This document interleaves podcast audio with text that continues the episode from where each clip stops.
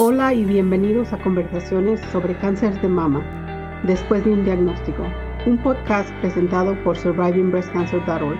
Mi nombre es Lourdes Eras. Y mi nombre es Brenda Coronado. Somos sobrevivientes de cáncer de mama y cofundadoras de SBC para la comunidad de habla hispana, una organización sin fines de lucro que brinda apoyo en una plataforma virtual y educativa, con el propósito de brindar grupos de apoyo y recursos para las personas diagnosticadas con cáncer y para sus seres queridos desde el primer día después de un diagnóstico. Bienvenidos y gracias por sintonizar. En este interesante episodio estamos junto a cuatro grandes exponentes. Para empezar, tenemos a la licenciada Melissa Sierralta, psicóloga con especialización en psiconcología y cuidados paliativos. También nos acompañan tres grandes mujeres, Claudia, Blanca y Sheila, quienes nos honran con su presencia y nos comparten su historia de su diagnóstico de cáncer etapa 4. En este episodio, la psicóloga Melissa ofrece ciertas estrategias que son muy útiles para un diagnóstico como el de nuestras compañeras Claudia, Blanca y Sheila. Expandimos en lo que nos ayuda y la importancia de la familia. ¿Cómo podemos apoyar a nuestros seres queridos como familiares o cuidadores? Te recordamos que el segundo y cuarto mes del mes tenemos nuestro grupo de apoyo después de un diagnóstico, un espacio para hablar y sanar juntas. Te invitamos a que nos acompañes y que conozcas nuestras redes sociales, Facebook y LinkedIn después de un diagnóstico, Instagram arroba después de un diagnóstico, Twitter arroba después de un día uno. En principio, y, parto desde acá, no es que toda persona que tenga un diagnóstico oncológico tiene que ir a terapia, ¿no? pero de que la terapia puede ser una herramienta súper útil, definitivamente. Bienvenidos a la conversación. Hola, buenas noches a todas y todos. Mi nombre es Brenda Coronado. Como tenemos el día de hoy una plática, el tema es la psiconcología, cuidados paliativos y etapa 4. Tenemos con nosotros la psiconcóloga Melissa Sierralta. Melissa, no sé si gustas presentarte y ahorita vamos con el resto de nuestras panelistas. Sí, ¿qué tal? Buenas noches. Eh, muchas gracias por la invitación. Bueno, yo soy psicóloga clínica, soy psicoterapeuta y soy psiconcóloga. Em, trabajo de manera particular eh, ya desde hace unos años en todo, digamos, eh, realizando terapia y enfocada en el tema oncológico. Y también trabajo en una clínica en el servicio de psiconcología. Muchísimas gracias, Melissa. Ah, también tenemos invitadas especiales ahora. Tenemos a Blanca, a Blanca Padilla, también a Claudia González y Sheila Godrew, que ah, son, ah, están en estado 4 de cáncer de mama y hablarán sobre los conocimientos que ellas tienen sobre el tratamiento, todo sobre el cáncer en esta etapa y también algunas preguntas que podemos hacerle a la psicóloga Melissa y así empezaremos el tema con algunas preguntas también de las de la audiencia. Entonces creo que la primera pregunta y eh, si nos gustas aclarar qué es la etapa 4 y cuáles son los ah, cuidados paliativos. Sí, bueno, a ver, eh, cuando hablamos de etapa 4 en cáncer, estamos hablando ya de un cáncer avanzado, es decir, que ya hizo metástasis, ¿no? Que ya se fue a otras partes de, del tejido del cuerpo. Em, ahora, si es que hablamos de cuidados paliativos, creo que es un término que em, tiene una connotación un poco como ligada a toda, toda la parte final de la enfermedad, cuando realmente no, se, no necesariamente es así. De hecho, no tendría por qué ser así. Los cuidados paliativos, en realidad, de lo que se encargan es de mejorar la calidad de vida del paciente. Y esto se puede dar del paciente y de la familia, en realidad. Entonces, estamos hablando de un trabajo multidisciplinar en el que interviene médicos, eh, psicólogos, en el que también interviene incluso fisioterapeutas, eh, la, parte de los nutricionistas también, ¿no? Entonces es un, es un trabajo completo que realmente debería de darse desde el inicio del diagnóstico de la enfermedad, ¿no? ¿no? solamente al final de, digamos, al final cuando la enfermedad ya empieza a complicarse, sino desde un inicio. Y Blanca y Sheila y Claudia, cuando ustedes pregunten alguna, si nos pueden también compartir un poco de conocimiento y estado de cuando fueron diagnosticadas, si gustan, para tener también un, amplio conocimiento para la, para la psicóloga. ¿Podemos hablar ahora o tienes un sí, Sí, claro, claro. Bueno, pues para empezar les digo que en el 2013 recibí el primer diagnóstico de cáncer, donde tenía cáncer en el seno derecho, me hicieron una lumpectomía y luego de eso recibí tratamiento de radiación. 14 meses más tarde eh, me mandaron a hacer una mamografía. En la mamografía descubrieron que mi seno izquierdo también había sido invadido por el cáncer. Y ahí tomé la decisión de hacerme una mastectomía sin ninguna reconstrucción. En ese tiempo recibí quimioterapia. Más tarde, en el 2016, eso fue en el 2014, 2016, recibí la sorpresa de que la incisión de mi, en el pecho izquierdo, en el lado izquierdo, estaba creciendo un pequeño tumor. Eh, fui sometida a una cirugía donde el cirujano limpió todo el área, recibí quimioterapia nuevamente y recibí radiación nuevamente. Dentro de este proceso tuve la oportunidad de ir aceptando, porque esto es una negación total, ir aceptando el diagnóstico y pude escribir, yo era profesora de español aquí en los Estados Unidos y como resultado decidí escribir y comencé a escribir para sanar. Y esa fue, yo diría, si lo vamos a comparar como dice la psicóloga, pues ese sería mi cuidado paliativo que utilicé para yo misma autoayudarme. Y dentro de ese proceso tuve la oportunidad de publicar en la pandemia, en el 2021, publiqué mi libro Detrás de la Cortina y ahora en el 2022 lo publiqué en inglés. Y este libro, pues solamente expreso, hay cuatro métodos que yo utilicé para ayudarme yo misma a seguir en este proceso del tratamiento como tal. Me, parece genial lo, que comentas sobre escribir, porque el tema de la, de, la escritura es un recurso muy, digamos, que ayuda muchísimo, ¿no? Porque nos facilita el poder expresar lo que estamos pensando, sintiendo. Entonces, de hecho, es uno de los recursos que también se utiliza mucho en terapia, ¿no? El poder escribir un poco lo que estamos pensando, todo lo que, digamos, todos los aprendizajes que también nos está trayendo la enfermedad y que estamos recursos propios que vamos aprendiendo en el camino y que nos están ayudando como a continuar. Definitivamente, sí. Se escribe para sanar, expresa emociones, expresa dolor, expresa ira, expresa alegría y muchas veces no tiene con quién hablar, porque en este proceso doloroso donde lo único que tú piensas es que estás al lado de la muerte, te vas a morir, pues entonces esto te ayuda muchísimo. Para mí ha sido sanador y, y, lo recomiendo a cualquiera, tanto poesía como, como prosa. La escritura es sana nos ayuda a sanar, sí, sí. Claudia, Sheila, si gustan presentarse y también uh, algunas de las preguntas que puedan hacer. Perfecto. Mi nombre es Sheila Godró. Eh, fui diagnosticada con cáncer de seno etapa 4 en el 2015. De nuevo, eso significa que ya cuando se había descubierto el cáncer, ya había estado, eh, se había ya regado otras partes del cuerpo. Todo comenzó con una preocupación, una masa en el seno derecho, que primero era alguna masa que se sentía como dura y eventualmente empezó a doler. Eh, unos pocos meses antes de eso me habían hecho un mamograma y, aparentemente, de acuerdo a mi ginecóloga y mi médico primario, decían que todo estaba bien, no había nada de qué preocuparse. Y apenas meses más tarde, yo me acuerdo, esa masa seguía ahí y empezó a doler y había otros síntomas que son a veces compatibles con unos, ese tipo de cáncer avanzado, que es la inversión del, pezón. Cuando se veía, pues obviamente esa masa sí era cancerosa. Eh, hubo también, eh, cáncer ya estaba en los nódulos debajo del brazo derecho y en ambos lóbulos del hígado. Así que para mí cirugía nunca fue una opción. Eh, de la única cirugía que a mí se me hizo fue remover mis ovarios y mis tubos de falopio porque para el tratamiento que me recomendaban requería que yo estuviera en menopausia y todavía no había pasado esa fase.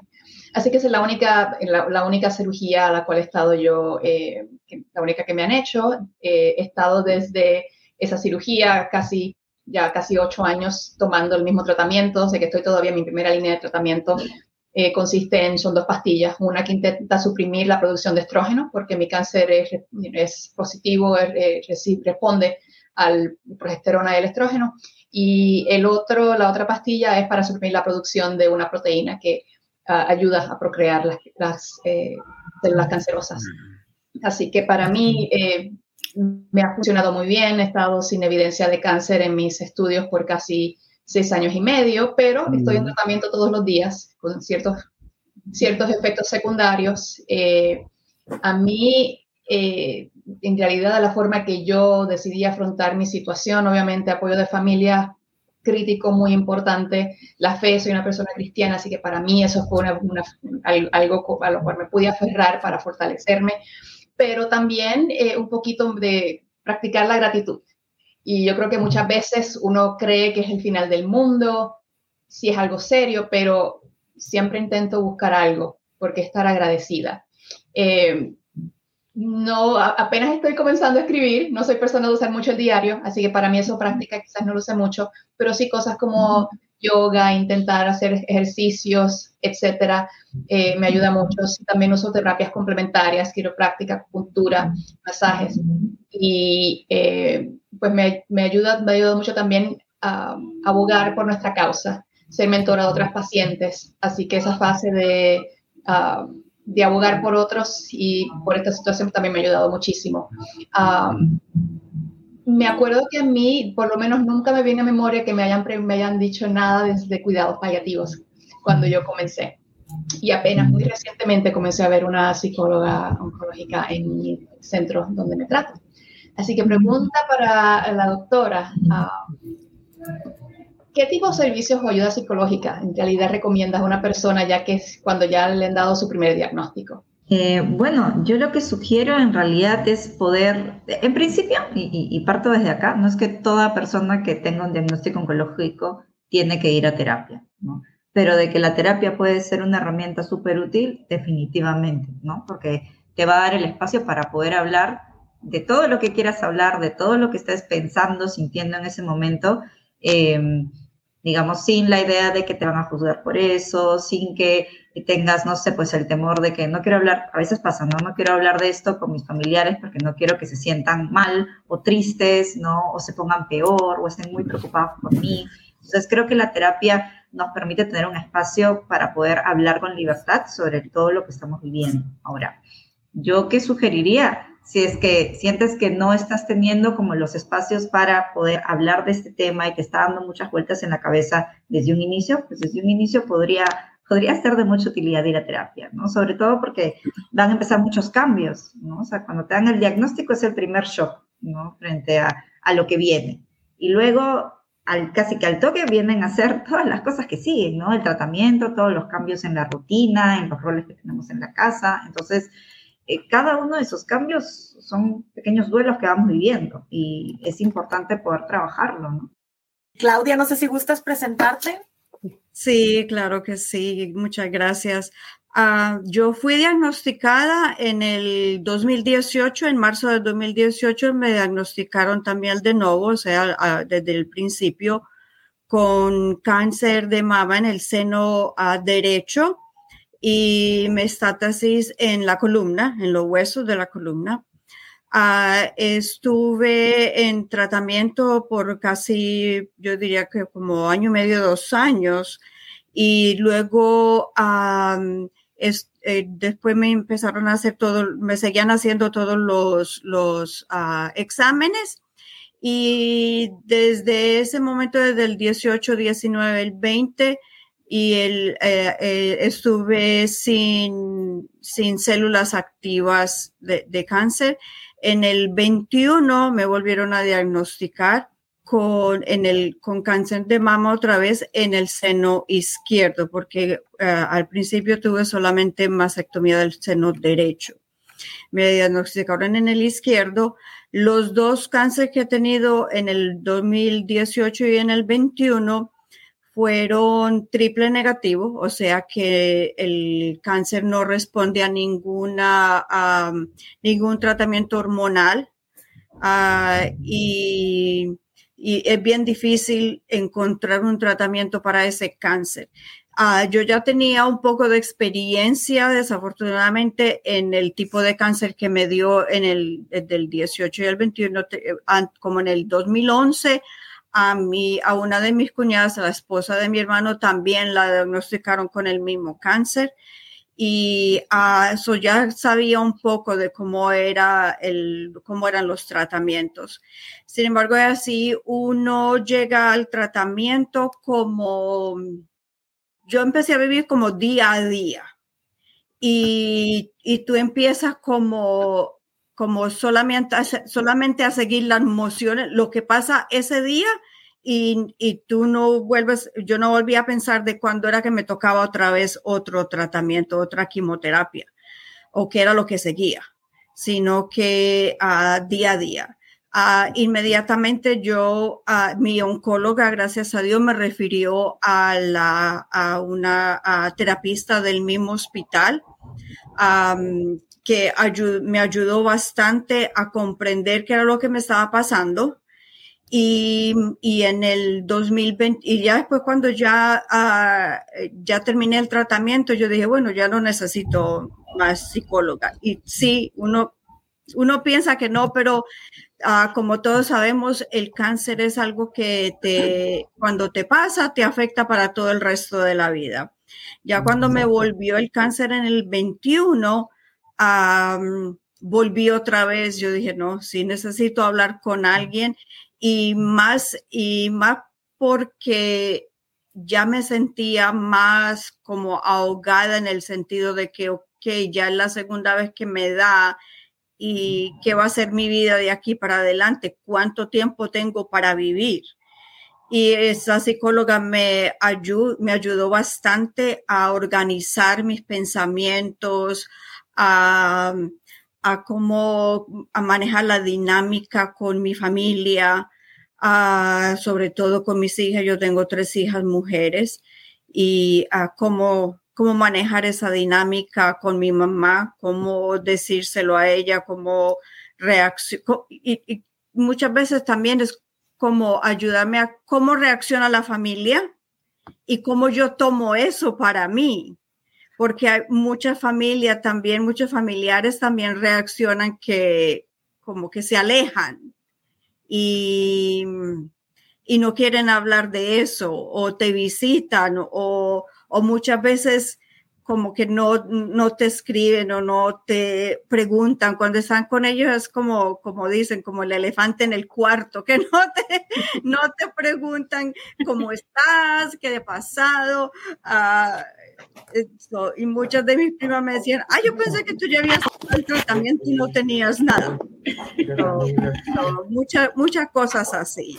So, la terapia, uh, los terapistas ayudan bastante en ese sentido, en, en ayudar como organizar tus pensamientos, como reaccionar con todas las dinámicas que pasan en, en, en tu familia, en tus amistades.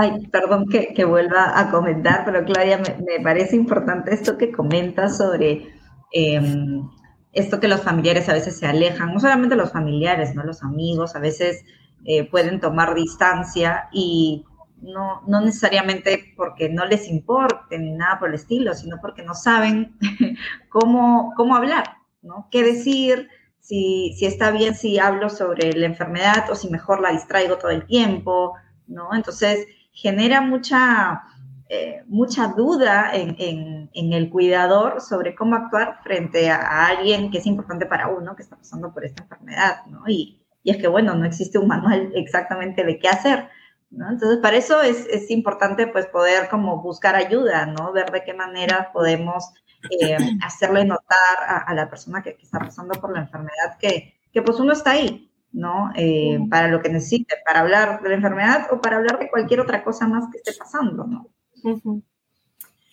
Eh, Melissa, tú como psicóloga, ¿cómo les pudieras ayudar a, preparar a nuestros familiares y amistades en el momento en el que te dicen, sabes que eres etapa 4 y vas a necesitar otro tipo de, apoyo diferente a lo que, bueno, aunque uno también necesita apoyo psicológico en otra etapa, pero ¿cuáles son las recomendaciones para la familia y para, para los, las amistades de una persona que, que va eh, a, a etapa 4? Bueno, en principio eh, creo que no tenemos que etiquetar a la persona que está pasando por la enfermedad como la que está enferma, ¿no? O sea, la persona está en etapa 4, pero está con vida. No, es que ya no esté, está ahí con nosotros. De hecho, etapa 4 no significa que, que se va a ir mañana ni la próxima semana, o sea, es como es un rótulo médico, para que el médico sepa cuáles son los pasos a seguir. ¿no? Pero eso es. Entonces creo que es importante también tener eso presente. A veces la familia también, entre que se asusta y le dicen etapa 4 y, ok, tengo que hacer algo distinto. Y sí, posiblemente eh, justamente este rótulo traiga muchas ideas de muerte a la familia, al mismo paciente. ¿no? Me imagino que, que varias de acá también han tenido ese tipo de pensamientos y creo que es normal, ¿no? Si no seríamos posiblemente robots, si es que en algún momento pues eh, no ha aparecido ¿no? algún temor en relación a eso. Entonces, eh, creo que la familia lo que tiene que estar como dispuesto o, abierto a hacer es hablar de los temas que traiga eh, el paciente, ¿no? Si es que el paciente tiene ganas de hablar de los miedos que tiene en relación a la muerte, que pueda escuchar y contener, ¿no? Si es que quiere hablar sobre, eh, no sé, eh, ok, me han dicho etapa 4 y esto me hace pensar en que hay muchas cosas que quiero hacer antes de que me vaya a este mundo, ¿no? Ok, ¿qué cosas quieres hacer y, y cómo te ayudamos? ¿no? Eso no es una premonición a la muerte, ni mucho menos, es calmar también al paciente y acompañarlo en su proceso. Entonces, creo que la familia tiene que estar dispuesta, estar abierta a hablar de temas que creo que en general no estamos acostumbrados a hablar.